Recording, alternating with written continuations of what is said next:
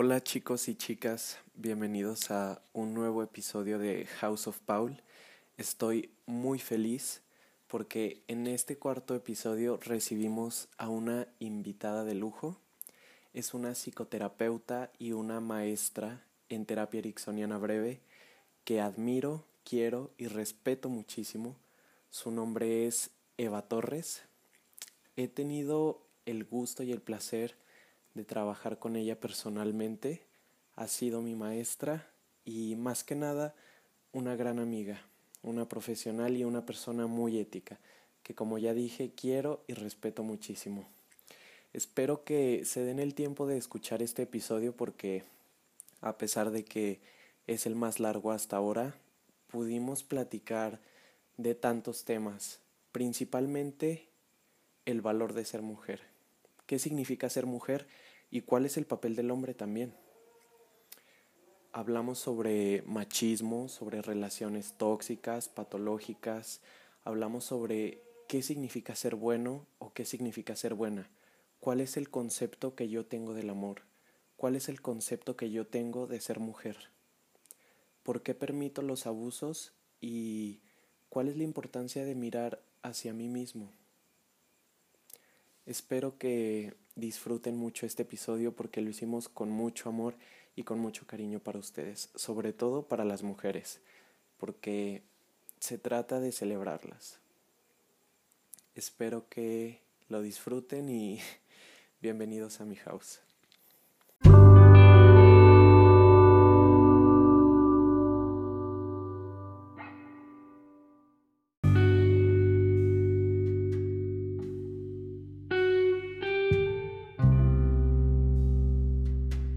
Para iniciar, quisiera que nos platicara un poquito de, usted, de su trabajo, de su especialidad y también cuál es el tema del que nos va a platicar. Mm, bueno, mi nombre es Eva América Torres de Ver. Soy, soy psicoterapeuta. Tengo una maestría en terapia ericksoniana breve y tengo pues otros estudios, otros diplomados acerca de Gestalt y, otras, otras ramas de la psicología en donde he tenido la oportunidad de experienciar en mi consultorio con pacientes eh, en, la parte individual. el tema de de la psicoterapia ericksoniana breve está basada en el presente y está dirigida hacia el futuro, eh, lejos de irte al pasado, ¿no? Entonces, Erickson eh, individualizaba cada tratamiento y empezaba a conectar como una serie de situaciones o elementos que le daba el paciente para poder eh, utilizarlos en su beneficio y así activar los recursos necesarios para lograr cambios. Excelente, maestra, me parece genial. Yo tuve la oportunidad de asistir a un taller que usted nos invitó, específicamente a Ariana y a mí, y pues la verdad me quedé fascinado porque fue una experiencia maravillosa trabajar con usted. A mí me gustó muchísimo, me quedé muy tranquilo, muy satisfecho y verdaderamente pues lo recomiendo muchísimo, maestra. ¿Cómo, cómo las personas podrían buscarlo, ponerse en contacto con usted? Mm, bueno, a través del Facebook eh, estoy como SIC, Eva América Torres Rivera o incluso en mi teléfono celular es el 618-106-5371 y te agradezco la publicidad también. no, no, no hay de qué. Maestra, usted es la, la primera invitada formal en, este, en este podcast, entonces, ¿cuál es el tema del que nos va a platicar hoy? Bueno, me siento muy halagada por ser la primera. Te agradezco, Paul. el, el, halago. Y el, el, tema es el valor de ser mujer. Ahorita, como vemos en la actualidad, estamos viendo como todos estos movimientos de todas las mujeres en, en, pedir ser escuchadas, en pedir ser vistas, en pedir ese reconocimiento. E incluso e, esta revolución que se ha dado ya tiene muchos años y, y bueno, sería importante como retomarlo en este momento, en, en, la experiencia que yo tengo incluso como, como mujer, pero también en el trabajo que implica. Eh, el valor y el autovalor como primera instancia, ¿no? Porque de pronto vemos que queremos ser valoradas por los demás, pero nos detenemos un poquito y no volteamos hacia nosotros, entonces nos perdemos. Entonces aquí yo eh, me gustaría empezar con esta parte donde volteo a verme para, para poder empezar a valorarme, para poder empezar a reconocerme, para empezar a quitar las capas de pronto que tenemos eh, con todo el bombardeo que vivimos diariamente. Y entonces a partir de que empiezo a trabajar esas capas, empiezo a reconocer quién soy yo, quién soy yo como mujer, qué conceptos tengo de mujer. E incluso aquí es algo bien profundo porque eh, ser mujer, ¿qué es ser mujer, no? ¿Qué es ser mujer para mí? ¿Qué es ser mujer para ti? Y entonces, si nos vamos a lo superfluo, pues nos quedamos en el estereotipo. Pero eh, yo invitaría a las mujeres a que cada una empezara a hacer como su propio concepto de ser mujer, qué le enseñaron en casa, qué aprendió ella en la actualidad y, cómo se ve ella, eh, incluso con esta parte de pronto como el rechazo a ser mujer, porque tenemos conceptos muy negativos de ser mujer. Sin embargo, no nos hemos dado la tarea para voltear a ver lo positivo, lo bueno de ser mujer. Y entonces aquí también es como, si no puedo mirar a esa mujer que está dentro de mí de, de una buena manera, entonces ¿cómo pretendo también que los demás me miren así? Y también esto muy, muy aunado al hombre. El hombre también tiene su propio valor y entonces va de la mano. Y así empezar una construcción de, esta relación entre los hombres y las mujeres para, para crecer juntos, para aprender, en lugar de estar compitiendo, en lugar de estar eh, peleando. Es como voltear a ver porque dentro de todo hombre hay un femenino y dentro de toda mujer hay un masculino. Entonces también reconocer esas partes, ¿no? Definitivamente sí, maestra. Tengo una pregunta para usted, maestra. Sí, dime. Por ejemplo, yo en mi experiencia he tenido contacto con muchas mujeres, muchas amigas, personas a mi alrededor que son mujeres y algunas veces dudan de su valor y por esto mismo se permiten como enfrascarse o permanecer en una relación que no les aporta nada bueno y que por el contrario les hace daño. Para estas personas o para estas mujeres, mejor dicho, ¿usted qué consejo podría ofrecerles? Yo lo que digo es, nuestra pareja siempre es el reflejo de nosotros mismos. Entonces es un reflejo que ni siquiera podemos alcanzar a ver que tenemos adentro. Entonces, ¿para qué es una pareja? ¿Para qué sirve una pareja? ¿Para qué quiero estar en pareja? Todos los conceptos también son muy diferentes. Para mí, estar en pareja es compartir, es aprender y es crecer. Cuando yo veo que el otro me está tratando mal, entonces volteo a ver cómo me trato mal yo y ahí es importante porque entonces desde el autoconocimiento, desde el ver por qué me involucro con este tipo de personas, el ver, porque ahora está de moda la palabra toxicidad, cuando en mis tiempos era patológico. Entonces, eh, eh, esta parte que tantos están mencionando es como voltear y ver qué, qué tal grado, a tal grado de, de toxicidad he llegado yo, para poder involucrarme con el otro, ¿no? Entonces, escucho también mm, eh, distancia para los tóxicos, aléjate, no. A ver, voltea a ver en ti esa toxicidad para que entonces puedas empezar a tener el conocimiento de tu propia toxicidad y desde ahí empezar a conocer de qué manera estoy usando al otro también para hacerme daño. Porque entonces quizás yo tengo conceptos de amor como igual a sufrimiento y desde ahí es voltear a ver qué concepto tengo yo del amor y entonces empiezo a resolverlo en mí. Porque luego queremos que las parejas cambien. Luego queremos que todos cambien menos nosotros. O sea, aquí es, es la mirada hacia nosotras mismas. Es voltear y decir, bueno, eh, eh, en qué momento yo me estoy haciendo daño, tanto daño que estoy permitiendo la relación. Esa es la primera, ¿no? Estoy permitiendo esta relación y es porque me quiero hacer daño, quizás. Entonces hay que buscar hacia adentro para saber qué relación tuvieron mis padres, cómo me dijeron que tenía que ser una relación.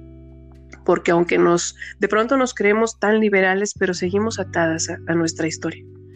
Y aquí yo invito a que empiecen a mirar bien su historia con una mirada de amor, más de juzgarte, más de empezar a ver todo lo malo, es como voltear y ver con amor qué me enseñaron.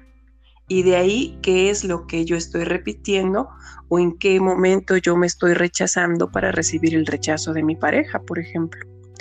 Y entonces a partir de esa mirada de amor puedo conectarme con mi sombra porque forma parte de nuestra sombra y todos tenemos una sombra. El detalle es que nos han enseñado a mirar hacia afuera y no hacia adentro. Entonces yo invito a todas esas mujeres a que volteen hacia adentro. A veces decimos, bueno, es que es muy violento.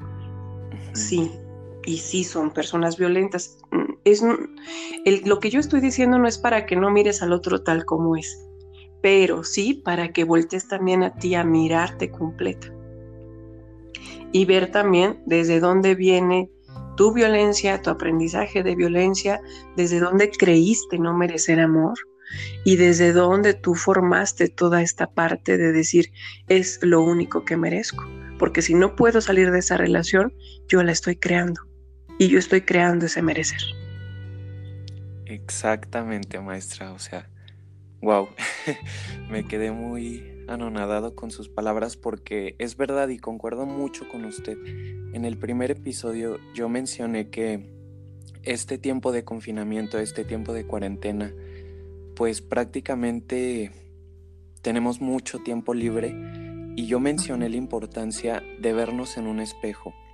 Puede ser literalmente o metafóricamente porque también estoy de acuerdo con usted en el punto de que cuando miramos hacia, hacia nosotros mismos, podemos darnos cuenta del valor que tenemos, de lo que merecemos, pero también de lo que no merecemos.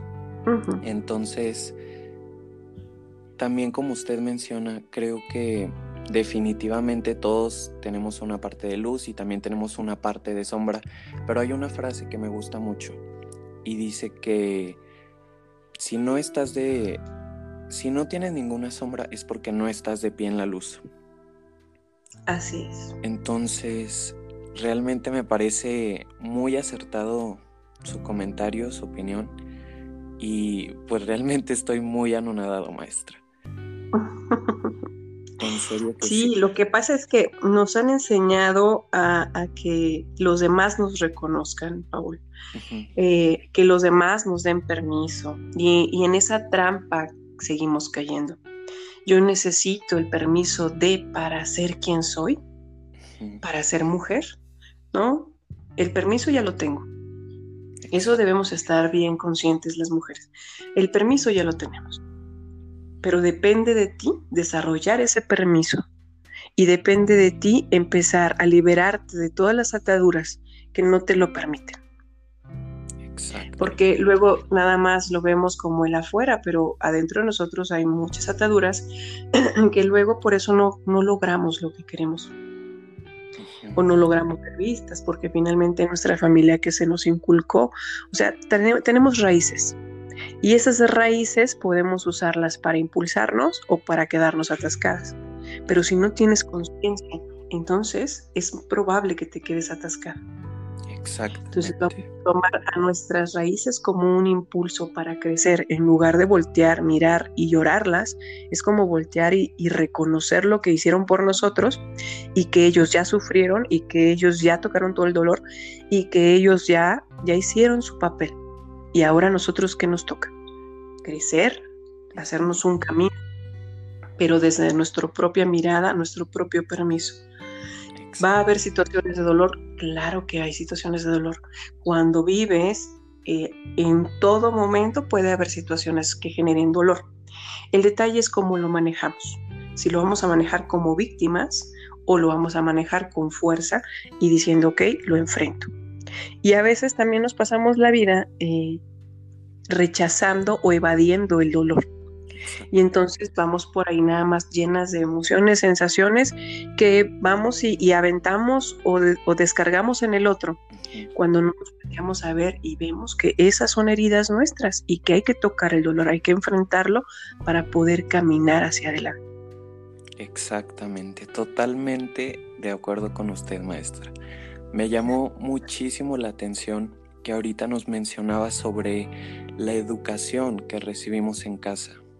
Algunas veces, pues nadie nace siendo padre y algunas veces nos inculcan creencias limitantes o incluso algunas veces nos hacen creer que no somos lo suficientemente buenos para hacer algo o que no podemos hacer algo, porque en realidad algunas veces los padres también tienen miedo.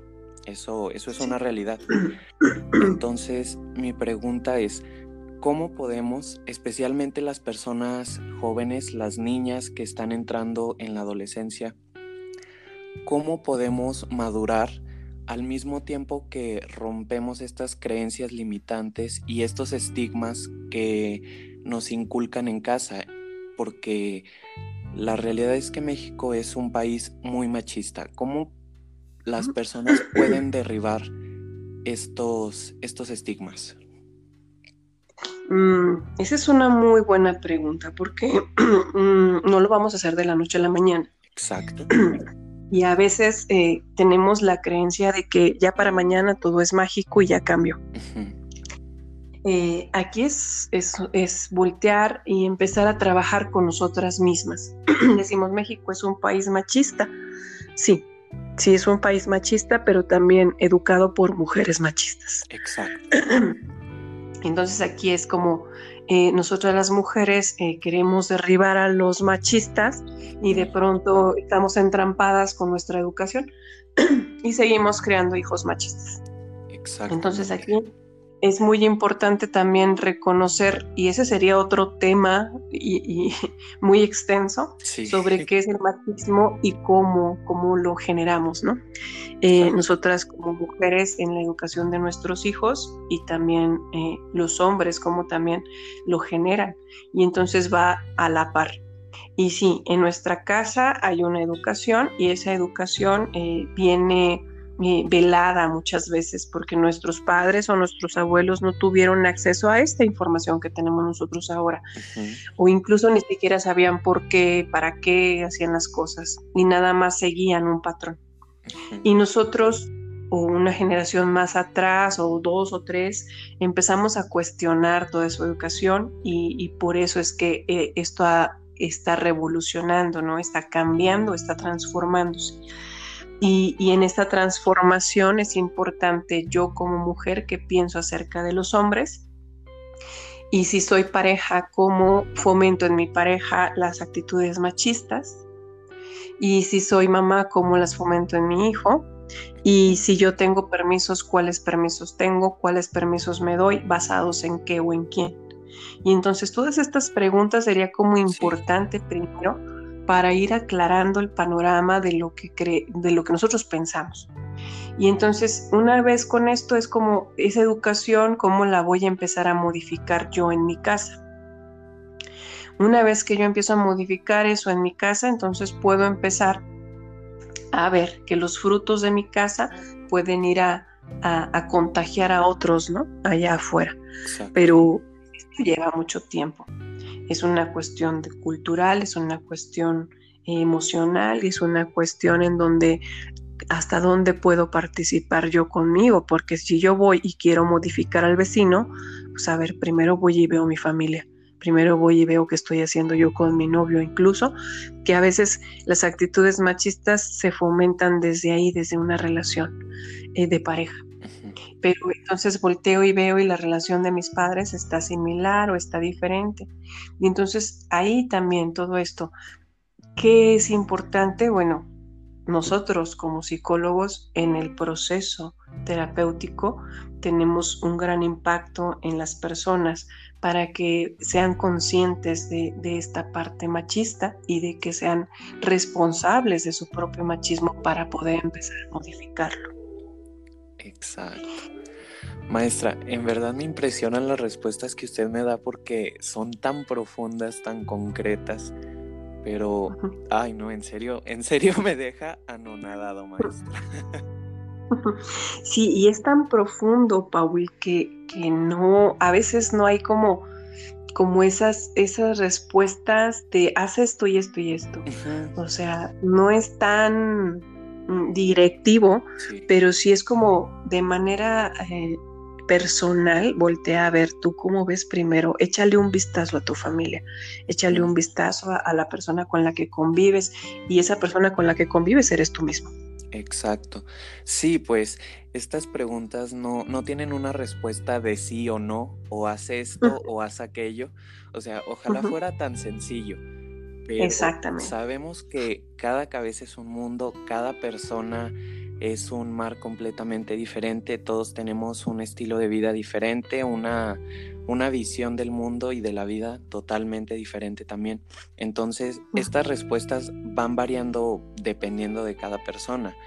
Pero sí, estoy totalmente de acuerdo con usted en que tenemos que hacer una pausa, aprovechar este tiempo para hacer una pausa y revisar qué está bien, qué está mal. ¿Lo puedo resolver? Y si no lo puedo resolver, entonces, ¿cómo puedo darle vuelta a la página? Así es. Sí, y mencionaste algo importante también, decías de, la parte de que nos enseñaron a cómo ser buenos. Eh, aquí hay una trampa. Sí. A las mujeres se les enseñó a ser buenas. Y a los niños no se les enseñó a ser tan buenos, porque incluso he visto familias en donde hace una travesura un niño y se ríen, y cuando lo hace la niña la regañan, Entonces desde ahí empieza la diferencia. Eh, y a las, a las mujeres eh, nos inculcaron cómo debimos ser buenas, y desde ese concepto de ser buenas es complacer a los otros antes que a mí. Es servir a los otros antes que a mí. Y esto tiene muchos años y no, no hay una modificación tan impactante en la educación de los niños y las niñas en el presente. Seguimos con esa parte de ser buena, seguimos exigiéndole a la mujer ser complaciente y ser servil, porque entonces si no es mala. Y en ese concepto nos entrampamos y entonces por eso es que preferimos, o algunas mujeres siguen prefiriendo, esa parte de, estar disponibles para todo el mundo y desde ahí perderse y no tocarse, porque también esto lleva una ventaja.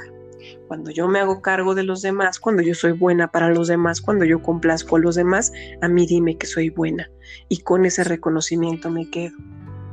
Sin embargo, no vemos que atrás de todos estos conceptos también hay mucho control.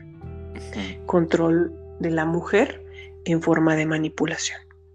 Entonces también hay que ver el otro lado, no, nada más lo, que lo malo, o sea, también hay que ver lo bueno que, que hay, pero esto integrado. Entonces aquí es, yo soy buena, yo, yo te complazco, yo te sirvo, pero necesito el reconocimiento, échalo. Y ya te lo dicen y es como que de ahí, entonces nada más me quedo en la superficie no profundizo. Pero esto también me permite ser víctima.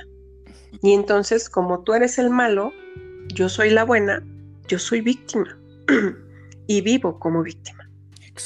Pero nada más en mi necesidad de escuchar, ser buena, me quedo ahí sin profundizar otra vez en mi propio concepto de víctimas.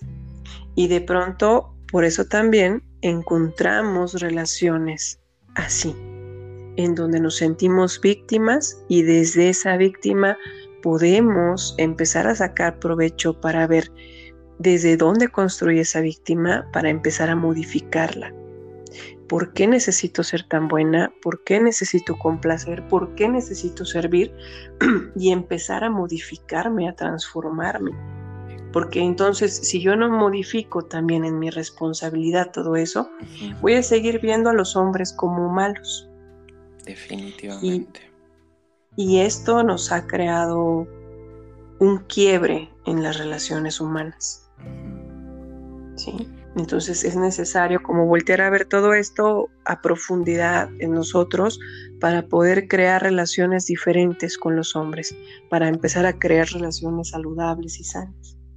Definitivamente.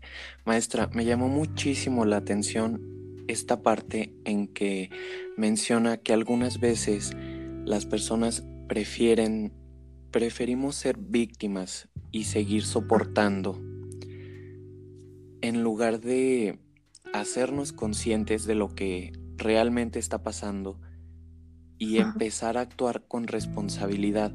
Algunas veces preferimos seguir siendo víctimas de pobrecito de mí, es que esto, es que lo otro, pero en realidad hacernos conscientes de esto es algo muy complicado porque usted sabe, todos los procesos terapéuticos parten de alguna manera de la premisa de que no importa cuántas veces le digas a alguien qué está haciendo mal o qué está haciendo bien o qué le está dañando, esa persona no se dará cuenta hasta que en sí misma se haga consciente.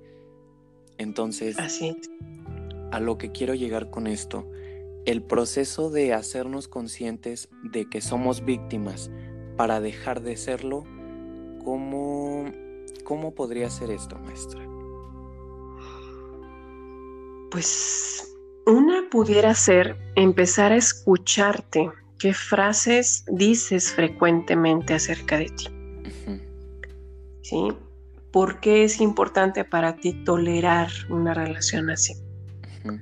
¿Por qué es importante para ti tener que aguantarte? Porque ya si estás hablando de aguantar es porque no lo estás disfrutando. Entonces, ¿qué es la vida? La vida es amor, la vida es disfrute, la vida es crecer, la vida es aprender. ¿Qué es una relación? Es una, una, relación para mí, es compartir, es crecer con el otro, es, es, es verme en el otro y poder hacer con el otro lo que puedo hacer conmigo. Y si aquí lo estoy sufriendo, lo estoy padeciendo, lo estoy aguantando, quiere decir que eso no es saludable y no es sano. Sin embargo, entonces veo en mí que partes saludables, insalubres, perdón, y eh, están ahí como haciéndose cargo de mis relaciones, porque si te fijas, una persona que, que es víctima eh, tiene a su pareja como el victimario, pero también eh, está aguantando y probablemente tiene relaciones con amigos que aguanta y tiene relaciones de abuso y tiene un historial en, cuanto a, mucho de esto en su vida. Entonces como voltear y decir, a ver, empieza a revisar todos los abusos que, que has recibido en tu vida. Primero también viendo cuáles consideras que son abusos, porque a veces los abusos son tan tangibles, pero no los vemos. Y para eso hace falta conciencia. ¿Cómo me hago consciente? Escribe tu historia. Escribe tu historia, ponte a escribirla con tu puño y letra, porque con tu puño y letra se empiezan a desarrollar otras, otras partes de tu cerebro, empiezan a activarse y empiezas, empieza a haber una conexión diferente. Y por ahí pudiéramos comenzar a hacer un poquito de conciencia. Y una vez que escribo mi historia, empiezo a ver qué tipo de abusos hubo, qué tipo de... Y no me, me refiero a abusos, abusos fuertes, abusos nada más tan simples como, como un propio abuso del tiempo, por decirlo así. Y entonces reviso mis abusos, reviso cómo actúo, reviso cómo, cómo reacciono ante las situaciones y una vez que yo identifico que es una víctima y empiezo a conectarme con esa víctima, entonces puedo empezar a tener esa conciencia de que hay algo que en la historia de mi vida me está volviendo víctima. Y hay algo muy profundo que me jala eso. Entonces, de esta manera no puedo resolverlo sola, busco una ayuda profesional, un apoyo profesional para que me, pueda yo dar cuenta de cómo desde esa parte víctima a veces funciono y funciona en mi relación de pareja o en mi relación con alguien más, con amistades, eh, con los de afuera, o incluso también revisar qué tipos de abuso hago yo conmigo, porque también lo hacemos y no nos damos cuenta. Exactamente, maestra. Muy bien. Entonces, para cerrar un poco este tema, ¿qué consejo le daría el día de hoy a todas las mujeres que están escuchando esto, pero también qué consejo puede dar a los hombres para que le rindan honor y también gratificación al concepto de la mujer hoy en día? Bueno, eh, pudiéramos empezar con reconocer los hombres nuestro femenino, ¿verdad? Y las mujeres nuestro masculino y ver que estamos hechos de la misma manifestación, tanto masculina como femenina, y desde ahí voltear y decir, bueno, si eres importante y si soy importante. Porque esta, esta también esta parte eh, de pronto brinca, porque los hombres empiezan a sentirse como atacados y, excluidos. Entonces también esa parte es como ambos, tanto hombres como mujeres, tenemos una parte femenina, una parte masculina y podemos empezar a, a, reconocerla y de ahí empezar a respetar el lugar que tenemos cada uno y de ahí empezar a conectarnos desde otro lugar. Eh, ¿Qué es lo femenino? Pues es la relación directa al corazón, Son nuestras emociones conectadas al amor y es esa disposición para amar. Entonces, esa disposición para amar es el poder dentro de nosotros mismos, tanto en hombres como en mujeres. Y entonces tanto se ha dicho de, de ser hombre y ser mujer desde los estereotipos que nos hemos olvidado del amor que nos conecta hacia lo femenino y esa parte que, tenemos ambos. Y bueno, de ahí es como voltear y reconocer estas partes de nosotros para empezar a trabajar ese equilibrio y, volver a nuestra armonía. Y desde esa armonía puedo respetar eh, que cada quien tiene un lugar, tanto los hombres como las mujeres. Y y esto existió. Si nos vamos a los libros de historia, esto existió. En algún momento de la historia se perdió y todos nos movimos del lugar. Y ahí fue cuando comenzó la desconexión. Entonces es como empezar a voltear a ver eh, que sí hubo una relación de armonía entre hombres y mujeres, que estamos otra vez reconectando y que la mujer puede empezar a amarse, puede empezar a honrarse y puede empezar a saber que vale, ya lo inició esto, pero también eh, la mujer está reconociéndose y para ello es importante el trabajo interno, donde puede reconocer su propia manifestación de lo femenino, el compartir de sus experiencias, el fortalecerse. Y entonces, ¿cómo? ¿Cómo puedo empezar a voltear a ver todo eso? Bueno, vamos a ver primero cómo está tu autoestima. Y esa es la parte donde yo les, les sugiero empezar a, reconocer algo tan pequeño y, de pronto eh, que no le damos importancia, ¿no? ¿Cómo está mi autoestima hoy? ¿En qué o en quién me baso para sentirme bien? ¿Qué miro en el espejo cuando estoy de frente? ¿Cómo me siento cuando estoy frente a mí? Y estas preguntas apenas eh, si pueden responder una parte muy pequeña de lo que hay más allá de lo que vamos a lograr como mujeres. Pero el trabajo real empieza en casa. Exacto. Entonces vamos a empezar a mirarnos, sobre todo porque, bueno, esta pandemia y muchas otras ocasiones nos han dado la oportunidad de, mirarnos y de reconocernos y a veces está más padre la fiesta y está más padre allá afuera. Sí. pero, pero si, realmente queremos mm, ese reconocimiento y ese valor y, nada más reconectarlo porque ya está dentro de nosotros. Son recursos que ya están adentro. Hace falta la mirada y hace falta voltear a vernos para empezar a activarlos. Y entonces a partir de ahí ver que hay cosas mucho más importantes dentro de nosotras mismas que podemos empezar a trabajar. Y si no puedo resolverlo yo, puedo empezar a ir a, hacer conciencia de ello y empezar a hacerme cargo y responsable de mí. ¿Sí? Exactamente. Justo a eso quería llegar, maestra. En verdad le agradezco muchísimo por, por esta entrevista, por este espacio, por aceptar ser invitada en este episodio, pero también le agradezco muchísimo por poner al, al servicio de la comunidad todo su conocimiento, todo su aprendizaje. Y pues en verdad estoy muy, muy agradecido con usted porque además de ser una excelente maestra, también es una excelente psicoterapeuta y siempre se lo voy a decir hoy y siempre. Y pues en verdad estoy muy, muy agradecido con usted.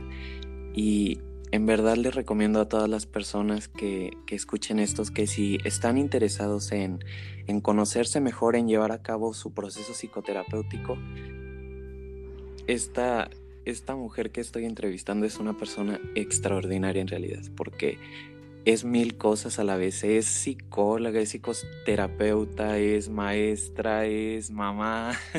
o sea, en verdad, en verdad es todo. Y creo que eso también es algo genial de las mujeres. Tienen la capacidad de ser mil cosas y de hacer mil cosas al mismo tiempo, a diferencia de los hombres. y pues nada, maestra, muchísimas gracias. Y por favor, díganos nuevamente cómo la podemos encontrar, cómo nos podemos poner en contacto con usted. Sí, gracias, Paul. Es 618-106-5371 mi teléfono y en Facebook como SIC, Eva América Torres Rivera. Te agradezco yo también, Paul. Somos un espejo. Eres una persona increíble. Y qué bonito se siente ver esa parte reflejada en el espejo también. Muchísimas gracias, te agradezco y te agradezco los halagos y también van de vuelta para ti. Muchísimas gracias, maestra. Cuídate mucho. Gracias, igualmente. Bye. Bye.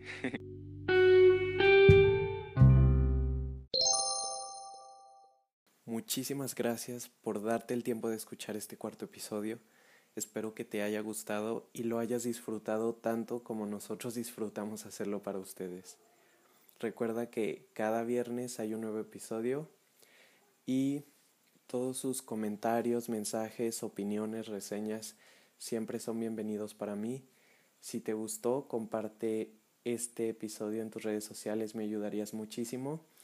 Y recuerden que siempre estaré recibiendo todos sus mensajes en mis redes sociales a través de Instagram, que es arroba paul con w garcía y en mi Twitter arroba paul con w guion bajo garcía.